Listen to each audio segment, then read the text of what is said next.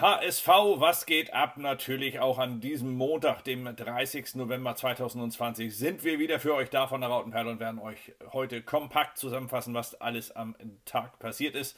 An diesem Tag nach der Niederlage in Heidenheim, nach dem 2 zu 3, nach dem dummen 2 zu 3, das Trainer Daniel Thune gestern schon dazu veranlasste. Und damit komme ich gleich zur ersten Meldung.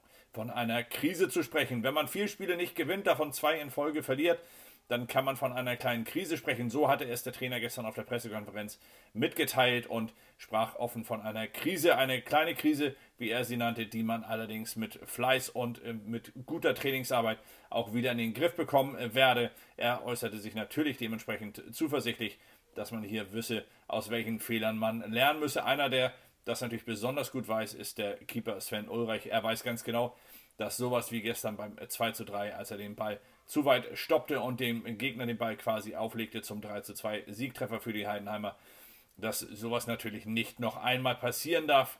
HSV-Trainer Daniel Thun hat auch gestern nochmal offen darüber gesprochen, er hat gesagt, er wird einen Moment brauchen und mit er meint er natürlich den Keeper, um das Ganze zu verdauen. Und er sagte dazu, natürlich ist es beim Torwart nochmal was anderes, wenn er einen Fehler macht, dann ist es fast immer zwangsläufig ein Gegentreffer.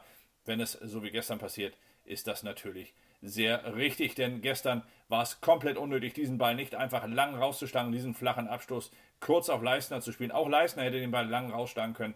Stattdessen spielte er den Ball wieder kurz zurück zu Leistner und dann wissen wir alle, was passiert ist. Leistner stoppte den Ball so unglücklich weit nach vorn, dass der Gegner hier einfach zum Tor eingeladen wurde. Kühlwetter machte damit seinen dritten Treffer in diesem Spiel und vollendete damit dann das Debakel des HSV gestern in Heidenheim, das allein sportlich natürlich schon wieder wirklich nicht besonders berauschend war. Es war ein schwaches Spiel vom HSV, nachdem man 2-0 geführt hatte und dachte, man sei auf der Siegesstraße, war man auf einmal komplett verunsichert. Man fing sich zwei dumme Gegentore in der ersten Halbzeit schon und man war in der zweiten Halbzeit einfach nicht mehr in der Lage, dieses Spiel noch zu drehen.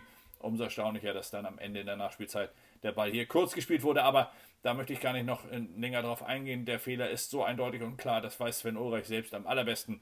Er wird es auch mit Sicherheit in den nächsten Spielen wieder besser machen. Insofern müssen wir da nicht drauf, äh, länger drauf rumhacken. Der Kommentar in der Hamburger Morgenpost allerdings heute, der fasst es dann nochmal in eine Richtung zusammen, die ich gestern auch erkannt haben möchte, denn Ulreichs Patzer, so schreiben es die Kollegen der Morgenpost hier, passt ins Bild des HSV, denn es war tatsächlich insgesamt ein Auftritt des HSV, der von der Körpersprache her nicht besonders positiv wirkte und, und das schreibt die Morgenpost hier auch in ihrem Kommentar, es ist tatsächlich erkennbar, dass der HSV körperlich, physisch, schnelligkeitstechnisch, im Laufen insgesamt dem Gegner zu oft unterlegen war. Man hatte nicht das Gefühl, dass sich hier alle mit Faser bis in die letzte Faser hier reinhauen, um diese Niederlage bzw. um diesen Punkt am Ende noch zu verteidigen oder halt einfach die Tore zu verteidigen. Man hat einfach mit 14 Gegentreffern schon insgesamt viel zu viele Gegentore kassiert. Man hätte es sich deutlich leichter machen können, wenn man einfach hinten konsequenter gespielt hätte. So wie es anfänglich, fand ich zumindest ganz gut war mit Haier im Verbund mit Ambrosius und Leistner. Da wirkte es stabil, aber wie gesagt, ein Wackler und die ganze, das ganze HSV-Gerüst kommt hier am Ende dem Einstürzen sehr nah. Es stürzte ein gestern beim 2 zu 3 und wir hoffen einfach mal darauf, dass es gegen Hannover dann ähm, besser läuft. Auch vielleicht mit einem Toni Leistner, der gestern seinen ersten Treffer erzielte der aber insgesamt immer noch eine sehr unglückliche Zeit beim HSV verbringt, denn bislang konnte er erst ein Spiel mit dem HSV gewinnen, wo er auf dem Platz stand und das war das Spiel in Fürth und das Spiel gewann der HSV, obwohl man mit der, oder in der 53. Minute durch die rote Karte von Leistner in Unterzahl geraten war. Einer der noch einer der wenigen Lichtblicke in der ganzen Nummer ist, das ist natürlich Manuel Winsheimer. Manuel Winsheimer, er hat gestern wieder zwei Tore aufgelegt und ist damit mit sechs Torvorlagen derzeit erfolgreichster Assistgeber beim HSV und scheint so ein bisschen auf dem Weg zu sein, den ehemaligen Assistgeber Nummer 1 abzulösen, nämlich Tim Leibold. Tim Leibold, der gestern in Heidenheim wieder einen sehr gebrauchten Tag erwischte, was mich bei ihm allerdings am allermeisten wundert, und das hat jetzt nichts mit dem Artikel zu tun, der hier über Winsheimer geschrieben wurde, bei Tim Leibold, er war ab der 60. Minute wieder platt. Und das muss ich ganz ehrlich sagen, das wundert mich.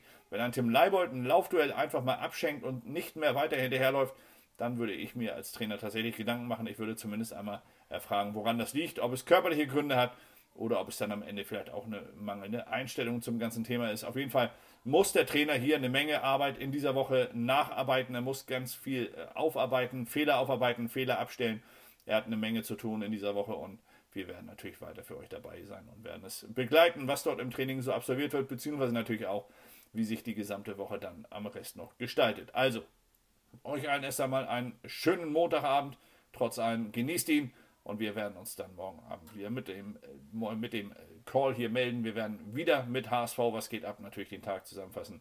Zudem gibt es heute noch die Taktikanalyse von Tobias Escher, die ich euch sehr ans Herz legen will, wo noch einmal deutlich gemacht wird, woran es gestern beim HSV alles gehapert hat. Und das war nicht wenig. Ich melde mich dann morgen wieder bei euch. Bis dahin, alles Gute, macht's gut. Ciao.